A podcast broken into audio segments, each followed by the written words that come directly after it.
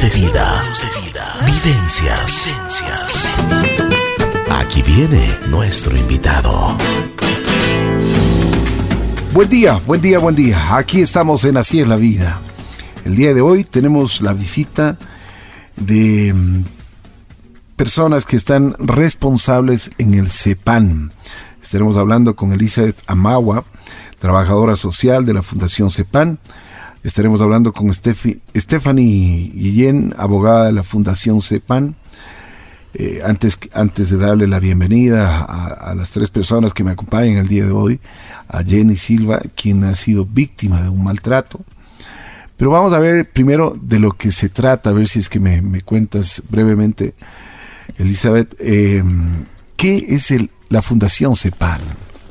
Ya. ¿Cuál es el objetivo que ustedes tienen? Ya, buenos días. A ver, el CEPAN es el Centro Ecuatoriano de Promoción y Acción de la Mujer.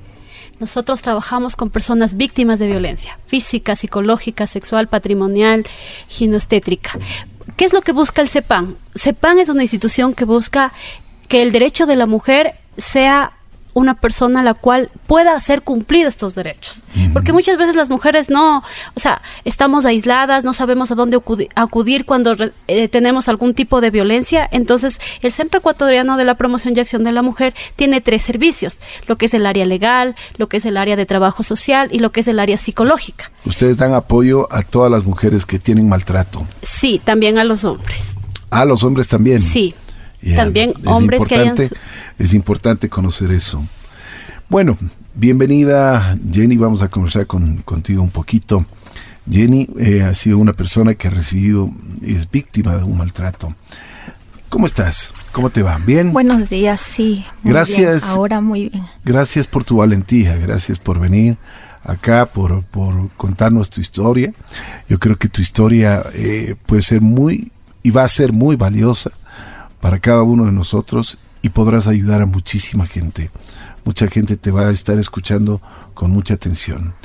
¿Cómo estás? ¿Cómo, cómo te sientes ahora? Eh, has sido víctima de un maltrato.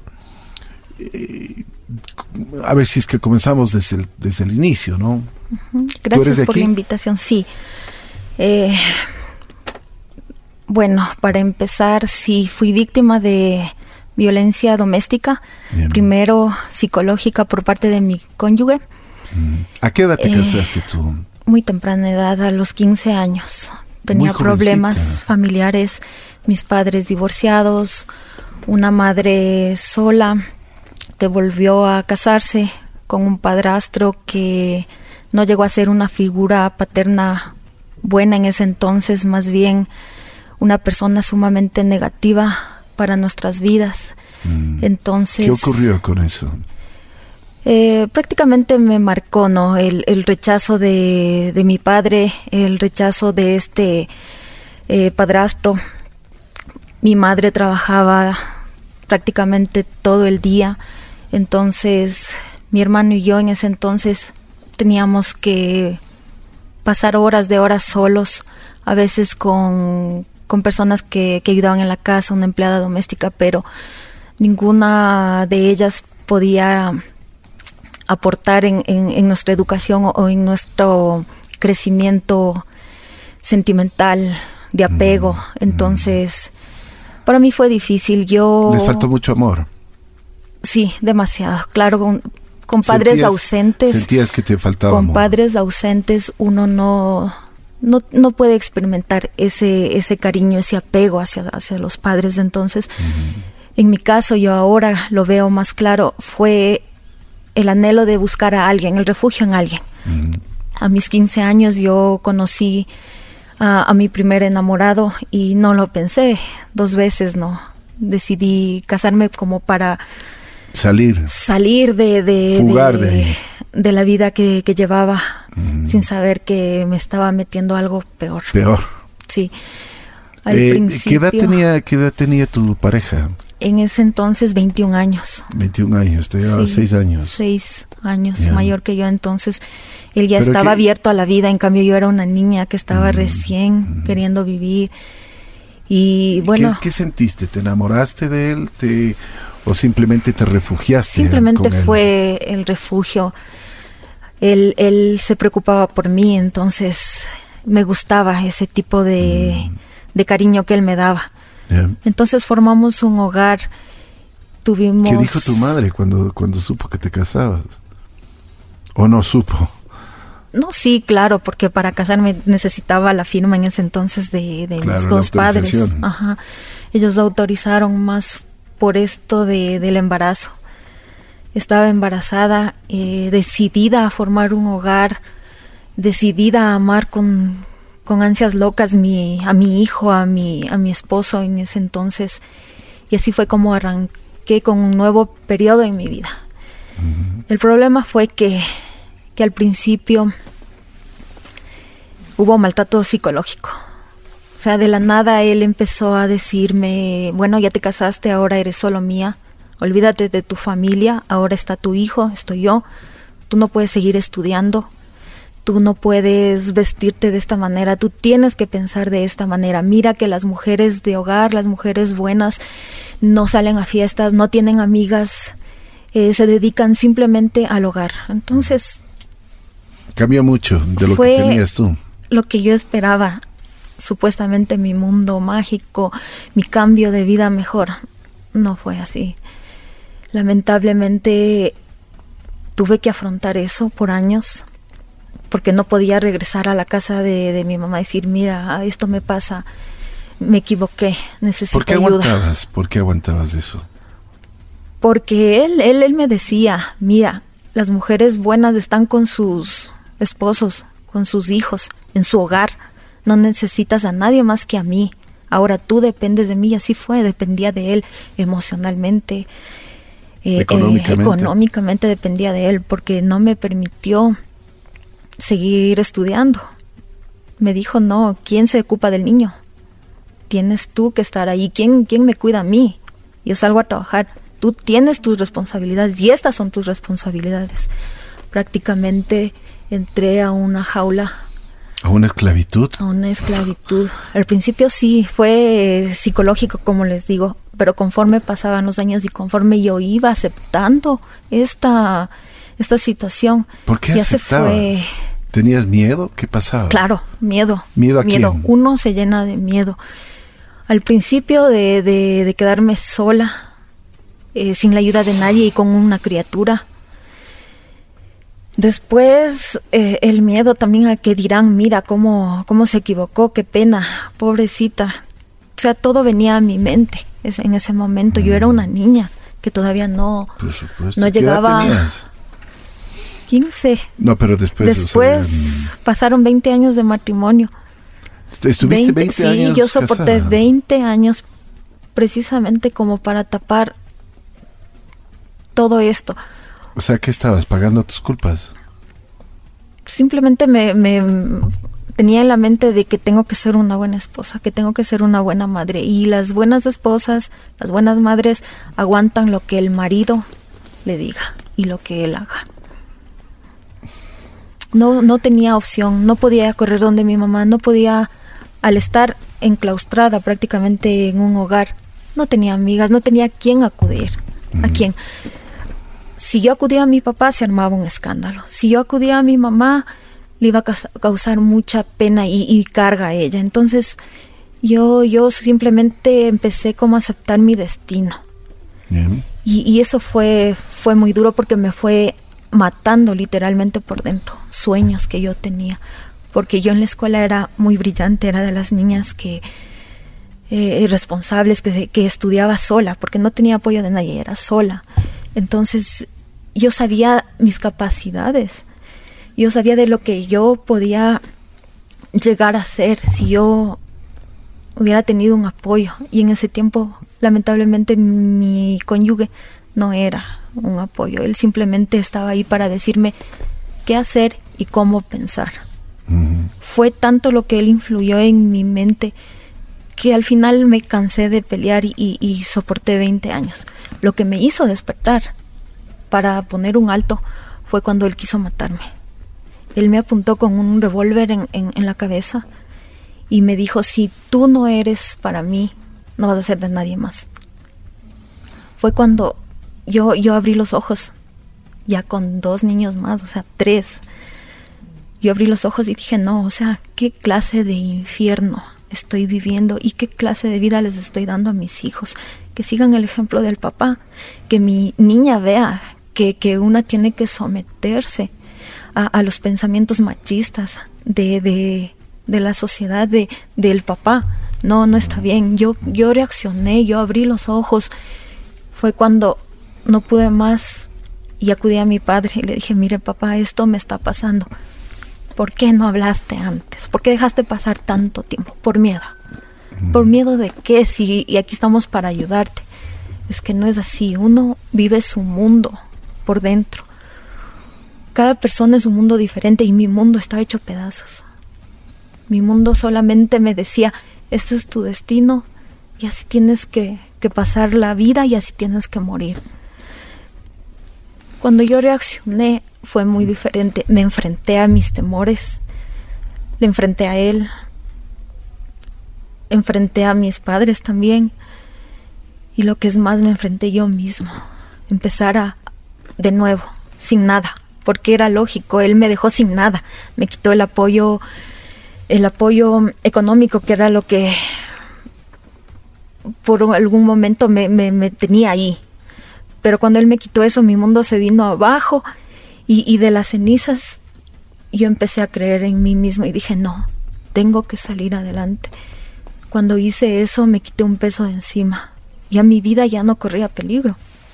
Él era una persona violenta.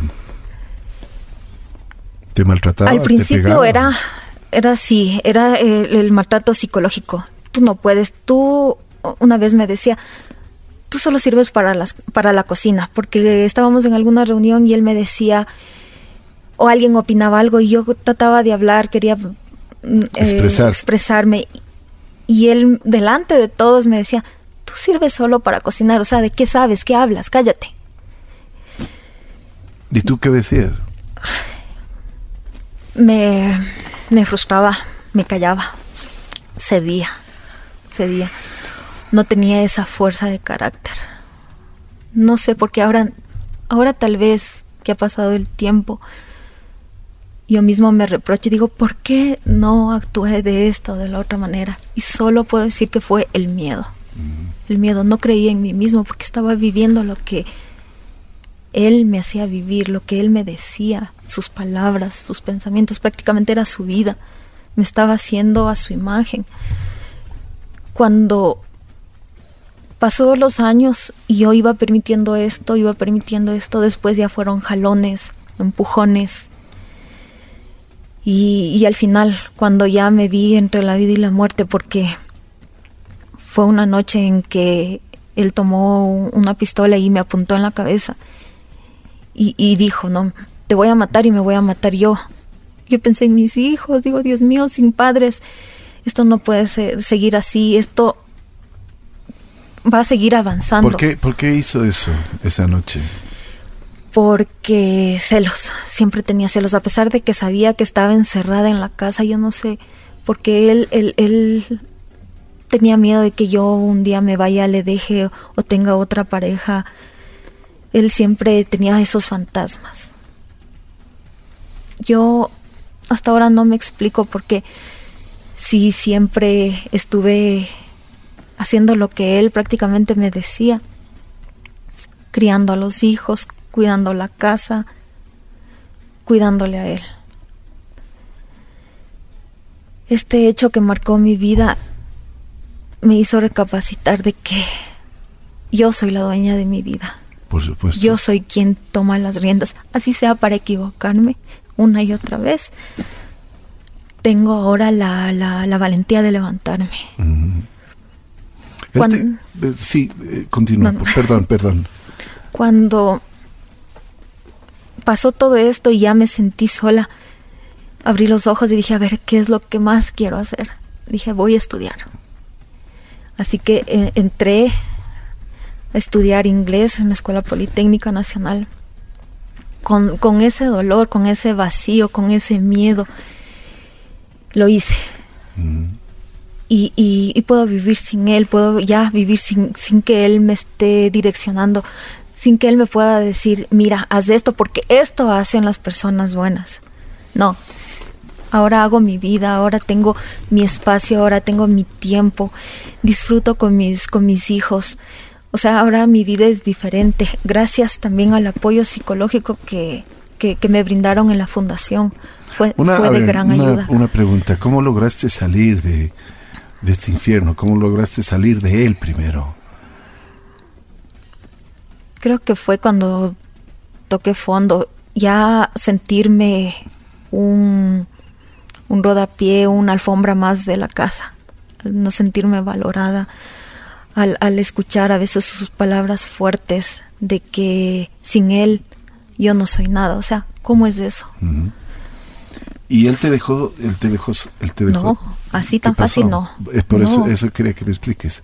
no fue tan fácil, porque él tenía tal grado de manipulación y poder sobre mí que al principio... ¿Tú, tú saliste con tus hijos de ahí de la casa? No, él tuvo que salir.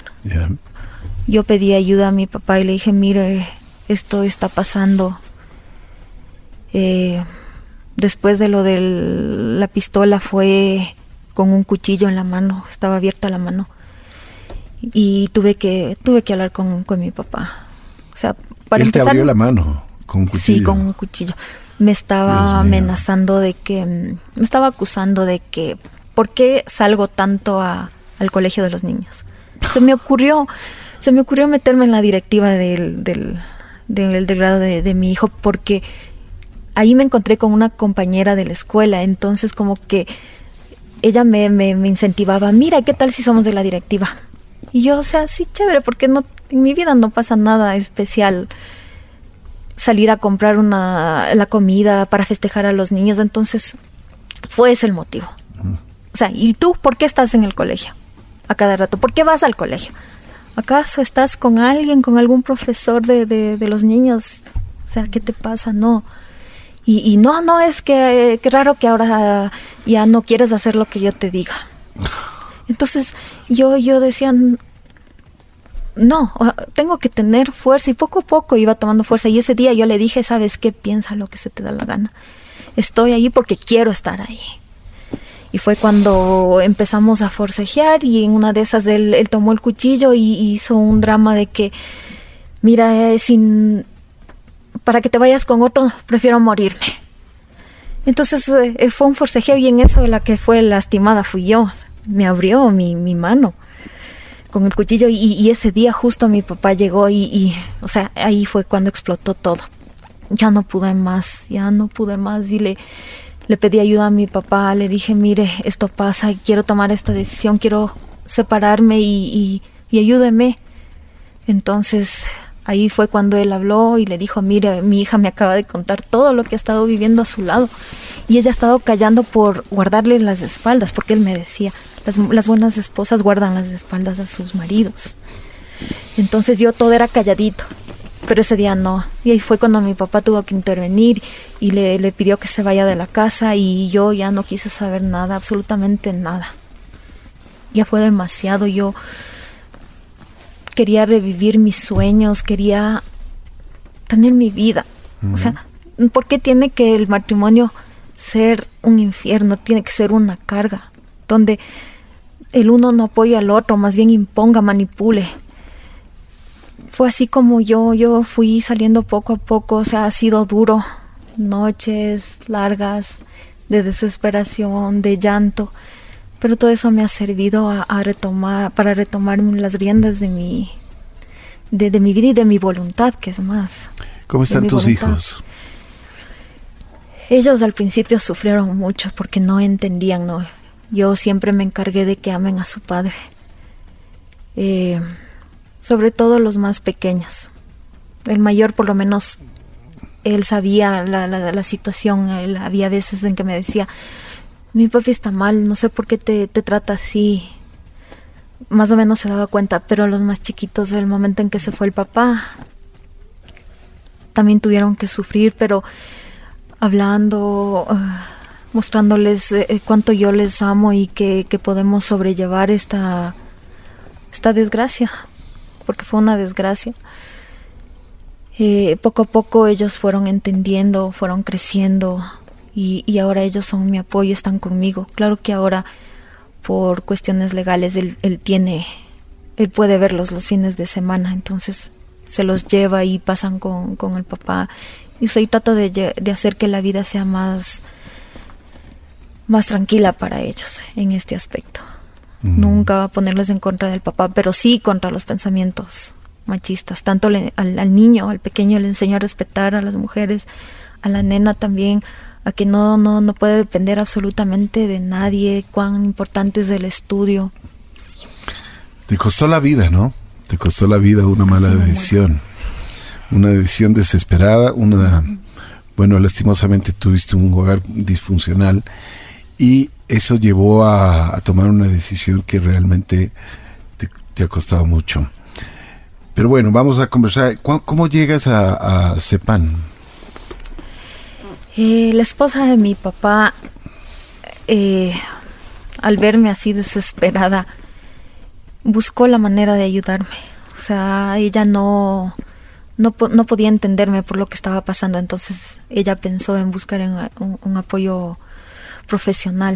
Uh -huh. Y fue así que ella, ella, ella llegó a CEPAM y fue ella misma la que me llevó eh, el, ese día y, y hablamos con, con, con, él y creo que nos recibió y, y después ya me, me dispusieron un, un, psicólogo, una persona súper preparada para ayudarme a, a llevar el, este problema. Ya son dos años que estoy en tratamiento y, y cada vez es mejor. ¿Y cómo te sientes? Cada vez es mejor. Mucho mejor. Qué bueno. Todavía no, no lo supero del todo, porque todavía me enfrento a miedos, todavía tengo retos por, por cumplir, pero lo que es más mi, mi, mi estabilidad emocional es la que ya he logrado vencer. Has vuelto a sonreír. Sí, antes ya no podía contar mi historia sin, sin derramar lágrimas. lágrimas. No, porque dolía mucho. Ahora sí, claro, duele, pero ahora estoy como espectadora, se puede decir. O sea, ya, ya estoy viendo de afuera lo que me sucedió y veo cuán, cuán fuertes somos las mujeres, cuán fuertes somos si, si decidimos hacer lo correcto, si decidimos buscar ayuda, si decidimos superarnos, no estancarnos, podemos llegar muy, muy, muy alto. Elizabeth, tú eres la trabajadora social. ¿Cómo la recibiste? ¿Cómo le encontraste a Jenny cuando fue a pedir ayuda? Bueno, Jenny fue una persona a la cual llegó llorando, llegó muy triste, no creía en ella.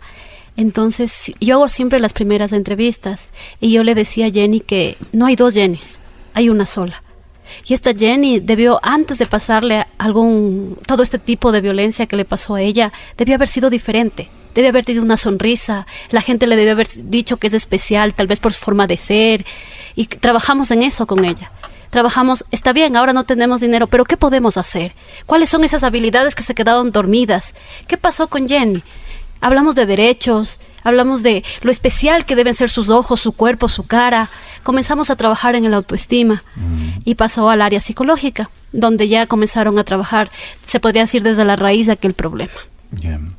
Y en la parte, en la parte legal, eh, Stephanie, ¿qué pasó con? Tú eres eh, abogada de la de la CEPAN. Sí. Cuéntame, ¿qué pasó con, con este caso? Ya, eh, cuando llegó Jenny a la fundación, yo todavía no era abogada. Yeah. Por lo tanto, yo no la asesoré en ese ámbito. Sin embargo, sí puedo dar cuenta de otros casos uh -huh. en donde las mujeres acuden ya con un proceso de violencia que ha iniciado, en donde por lo general eh, inicia el proceso por investigación de una contravención que es diferente a un delito. Una contravención se establece cuando la lesión es menor a tres días. Cuando supera este tiempo ya se convierte en un delito y el proceso investigativo es diferente. Y bueno, en el caso de contravención en el que yo he podido asesorar o ayudar a muchas de las personas que han acudido, eh, la, se establece un día para la audiencia y tres días antes de la audiencia se pueden presentar las pruebas.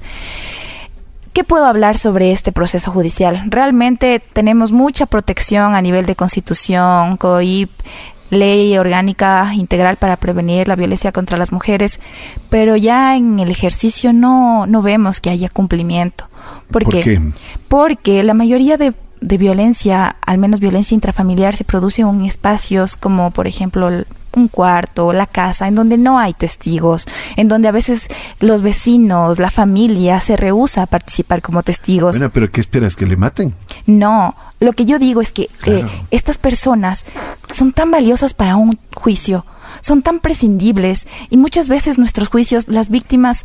Eh, los testigos, dices. Sí, muchas veces en los, en los juicios los testigos, la falta de testigos hace que el proceso se caiga y que la víctima no tenga ningún tipo de protección, ni siquiera se mantiene su medida, su boleta de protección, su boleta de auxilio y el agresor se está simplemente la palabra de la víctima y la palabra del, de la persona que le está haciendo daño. Exactamente, nada más, nada más porque no hay testigo y el juez dice... ¿Tú no crees que, por ejemplo, en esto la ley está mal? Eh, claro. Por supuesto, o sea, si, si, le, si, si ya le están dando un maltrato psicológico, pero, o sea, tremendo lo que está pasando, y le quieren incluso hasta, hasta matar, le quieren, le ponen una pistola en la cabeza, ¿no crees que a la víctima tienen que darle, eh, por supuesto, una protección, le tienen que dar o sea, tiene que creer en su palabra. Claro, o sea, eso es lo que establece la Constitución, que es nuestro cuerpo legal supremo. Pero muchas veces los jueces o los operadores de justicia no le ponen atención a esta norma suprema y se, se concentran en normas inferiores, que si no hay un testigo, entonces no se declara la materialidad del hecho y por lo tanto no se puede declarar la responsabilidad y que hay que mantener el principio de inocencia, que necesito tener todas las pruebas que justifiquen que el señor fue el culpable, a pesar de que la señora señora haya llegado con el moretón, ensangrentada. Entonces, esos son como que todas las trabas que a nivel sí, a nivel judicial nos encontramos y a nivel de la fundación, porque puede ser que como en el caso de la señora Jenny, hubo apoyo desde trabajo social, hubo apoyo psicológico y la, ya existe como que una voluntad de la persona que ha estado en el círculo de la violencia para salir. Pero ¿qué pasa cuando llegamos a estos operadores de justicia que son inhumanos. Esa es la palabra y es lo que repito siempre. ¿Por qué no nos ponemos en los zapatos de la otra persona? Que no es solamente una cifra, una víctima más. Detrás de ella hay una red de personas como sus hijos, como su familia. Son personas que necesitan también el apoyo y la comprensión de los operadores de justicia, pero no encontramos con eso. Entonces... Y a esta persona nunca, nunca le llevaron preso, nunca le castigaron. No, no le llevaron ah, preso. o sea, no pasó nada. Jenny, no pasó nada. No, solamente la orden de alejamiento. ¿Y no hubo ningún castigo para este señor? No. Dios mío. Lamentablemente, como dice la señora abogada, las leyes a veces no nos eh, benefician y por eso es lo que hay tantos femicidios. ¿Por, qué llegar hasta, hasta ¿qué, la ¿qué esperaban de que te mate? Te podía pegar un tiro, o el mismo hecho que cuando te cortó el, la mano con el cuchillo, o sea, ¿qué, qué, qué, esperaban? Absolutamente nada. Por eso fue mi, mi reacción, porque una como mujer tiene que aferrarse a la vida y defenderse y, no permitir poner un alto. Y si hay cómo, a pesar de los miedos, eh, la familia que se venga encima, o sea, uno tiene que poner el alto uno parar esto. Así es, qué lamentable. Lamento mucho que, que ha pasado esto contigo, Jenny. Eh, pues, doctora, a ver, entonces, ¿cómo queda la situación legal? O sea, simplemente eh, se acabó hasta ahí, no, no se puede llegar a nada más. Claro, no se puede volver a poner una denuncia por el mismo agresor porque al menos por una circunstancia similar, porque existe un principio que dice que no se puede juzgar dos veces por el mismo crimen. Lo que yo recomiendo es siempre crear una red, una red de apoyo, siempre estar fortalecido por amigos, familiares y que mediante esta red podamos enfrentar a la violencia. Y claro, una vez que las personas hayan terminado su proceso terapéutico, ya conocen o pueden reconocer qué comportamientos son violentos y cuáles no, y obviamente empezar a hacer un alto a este tipo de personas. De manera que exista algún tipo de autocuidado, porque si vemos que, o sea, el tratamiento legal es muy engorroso, demorado y al final puede ser que muchas de las víctimas no tengan el resultado que anhelan. Entonces, ¿qué queda más que el autocuidado, la autoprotección? Y siempre me gusta, o sea, rescatar estos casos como Jenny para que nuevas personas que probablemente estén pasando por esta situación, eh, primero que nada entiendan que no es normal que son valiosas y que pueden salir de ese círculo de la, violencia. Y lo más importante que yo veo es que no juzguemos a las personas que están pasando por este círculo. Muchas veces la sociedad tiende a culpabilizar, a responsabilizar a la víctima por todo el proceso que está pasando, pero no vemos que es eh, multicausal todo este problema de la violencia. ¿Por qué dices eso? Porque muchas veces las víctimas dependen económicamente del agresor. Así es. Entonces. Es el caso de Jenny. Claro, exactamente. Gracias a Dios. O sea, por eso, por eso estaba pegada a este señor, porque si no. O sea, y con el miedo. Tenía miedo. Por supuesto. Claro. El miedo a él como, como hombre que puede agredirme y, el miedo a, a no tener que darles de comer después a mis hijos porque prácticamente me inutilizó, me hizo pensar de que sin él yo no podría salir adelante, que dependo 100%. Que tienes que ser buena. Sí, o sea, su manera de ver era esa. Tienes que, tienes ser, que buena. ser buena siempre y cuando estés en casa cuidando a tu marido. No puedes tener amigas porque las amigas son unas alcahuetas y malas influencias. Entonces yo decía, Dios mío, 20 años sin amigas, sin amigas, no, no podía. Y, otro perfil de, un agresor es em, aislarte de tu familia. Yo los fines de semana quería ir a visitar a mi madre como es normal, natural. Y él, él me decía, ¿dónde estás? Eh, ¿Sabes qué? Me estoy yendo a la casa de mi mamá. ¿Por qué? Tú tienes casa. ¿Que no tienes nada que hacer en tu casa? Que vas y te metes en casas ajenas. y, y yo al principio decía, sí, bueno, sí tengo cosas que hacer en mi casa. Y regresaba a mi casa y ya no iba a visitarle a mi madre. Y así fue como me alejó de, de, de la casa de mi madre, de la casa de mi padre. Y prácticamente encerrada en, en, mi casa con los niños. Yo, yo, yo creo que, que algo está pasando mal, que algo está haciendo mal. Porque esta persona que hizo tanto daño a su familia, a su mujer, a sus hijos, debe tener un castigo. O sea, no, no, no se puede quedar así las cosas. Eh, lo que pasa es que siempre nos piden pruebas. Y lamentablemente, por ejemplo, una prueba psicológica, después que ellos las usuarias terminan la terapia psicológica, eh, damos nosotros un informe. Pero lamentablemente para algunos jueces o fiscales, eso no es un, se podría decir, eh, una prueba. Entonces, sí, o sea, la señora tuvo violencia, pero la violencia psicológica no es tan importante como la violencia física que se la pueda ver. Dios mío. Porque la violencia física es un ojo verde, una cabeza rota, una pierna rota, entonces esa sí se la ve.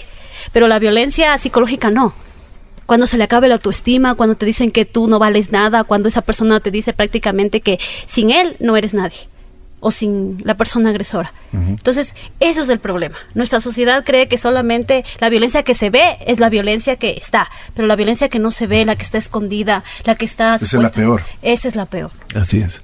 Y ni hablar de violencia sexual dentro de un vínculo eh, conyugal, porque no lo, no lo consideran así. No, no hubo violación. Fueron, pueden haber sido marido y mujer, pero no, no es una violación. A pesar de que la señora narre una y otra vez su testimonio, para un juez no es y queda en impunidad. ¿Y quién tiene que cargar con toda la responsabilidad, con toda la culpa y la vergüenza? Porque realmente esto genera vergüenza es las, las mujeres, las víctimas. de acuerdo. Jenny, volvió la sonrisa a tu rostro. Sí, ahora sí. ¿Cómo están tus hijitos? Eh, ahora nosotros tenemos esa paz, esa tranquilidad, porque ah, mis niños ahora al verme feliz, ellos son felices. Ahora realizo actividades eh, que están encaminadas al bienestar familiar. Por ejemplo, salimos a las montañas. Hay otra fundación que me está ayudando, se llama Sadai. Ellos ah, hacen salidas a, volcanes, a lagunas. Entonces yo incluyo a mis niños y, salimos. Y, eso es la mejor terapia también para, para, salir de, para olvidar el pasado, para olvidar el, el mal rato. Salimos y, estamos en, en, contacto con la naturaleza. Trato de, de, hacer que los días que estoy viviendo con ellos sean de lo más tranquilos posible. Y, el amor que yo tengo para ellos, siempre estarles ahí apoyando, decirles que son especiales para mí, eh, darles lo que siempre escuchamos, ¿no? Que queremos dar lo que nosotros nunca tuvimos. Y en mi caso no tuve amor, mi mamá nunca me abrazó Yo eso hago todos los días con, mis hijos. Un abrazo, les digo que son los niños más lindos, más inteligentes, que siempre van, van a tener, van a cometer errores, pero que, que me tienen a mí para aconsejarles y que todos, todos, todos cometemos errores, pero lo importante es saber recapacitar, reaccionar bien y salir adelante. Entonces, eso es lo que estoy formando ahora en ellos. Y de paso yo también creyendo en mí mismo, de que puedo hacer las cosas que antes me decía no, ahora lo estoy haciendo. ¿Qué dirías tú a alguna persona que nos está escuchando y que es víctima hoy mismo en, su hogar, en, en, donde nosotros creemos que deberíamos tener paz, que es, que es nuestras casas? ¿Qué le dirías a estas personas que nos están escuchando? ¿Cómo les podrías motivar para que salgan de este, de este hueco, que salgan de este infierno? es duro, es bien duro, pero uno puede salir adelante. Lo primero es saber reconocer qué es amor. Cuando realmente hay amor, cuando alguien te ama, siempre va a estarte apoyando, nunca te va a manipular, nunca te va a golpear, nunca se va a expresar hacia ti con palabras despectivas, nunca va a humillarte. Cuando uno empieza a reconocer que, está siendo humillada, ahí es cuando uno tiene que poner el alto, no llegar porque uno piensa, porque así me pasaba al principio, yo decía, bueno, ya va a recapacitar, me pedía perdón y después era otra vez, me pedía perdón y era un círculo. Yo le perdonaba, me agredía, me y perdonaba, me agredía. Y después ya no fueron palabras. Esto tiene un, una secuencia. Después ya son golpes, después ya son moretones, después ya son puñetes. Y, o sea, y esperar que hasta que un mal golpe a uno le mate o, o por un momento de ira eh, con un cuchillo o una pistola te, te acaben con tu vida. O sea, uno tiene que despertar. Yo, yo ahora, si puedo, eh, mi, testimonio es precisamente para, para decirles a, las mujeres que están, sobre todo a mamitas que están, que son amas de casa, que están eh, dependiendo de ellos, o sea, no, no se dejen, no, no es, no es vida. Hay algo más allá. No es vida eh, estar encerrada escuchando una y otra vez que tú no vales nada no, hay algo más allá. Nuestra vida es tan valiosa. Uno puede salir adelante y uno tiene que saber frenar a tiempo. Yo lamentablemente esperé 20 años, pero lo hice, a la final lo hice. Y, ahora mi vida es sumamente diferente. Ahora yo estoy en la capacidad de, alentar y de ayudar a otras personas en, el mismo, los mismos casos. Así que por favor despierten, pidan auxilio, pidan ayuda hay fundaciones. CEPAN es una buena fundación que puede ayudarnos a salir, a sobrellevar eh, eh, nuestros problemas adelante. Por favor, no, no, no permitan, no permitan, no callen. Esa es mi, mi recomendación para las personas que están sufriendo. Querida Jenny, muchísimas gracias. Gracias por tu valentía, gracias por haber estado junto a nosotros. Dales un abrazo a tus hijos de parte nuestra. Muchas gracias han sido también muy valientes al sostener a su madre en momentos difíciles. Gracias Elizabeth y gracias Jenny por sus valiosos comentarios. Eh, si ustedes me, me permiten, si es que me dan los, los datos de CEPAN para las personas que necesitan, por favor, si es que los, los dices. Ya, eh, el Centro Ecuatoriano para la Promoción y Acción de la Mujer cuenta con el servicio de atención social, psicológico y legal. Estamos ubicados en la calle Luis Cordero, E 6-11 y Reina Victoria, en el edificio Gabriela Mistral, primer piso, oficina 102. Nuestro teléfono de contacto es el 2224-994. repítelo despacito, por favor. Al teléfono 2224-994. O también nos pueden escribir al correo electrónico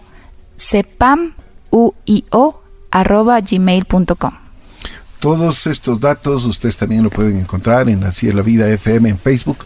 Así que si es que ustedes tienen alguna inquietud, con mucho gusto les podemos ayudar. Gracias Jenny, muy gentil. vuelve a sonreír, vuelve a vivir y que Dios te bendiga.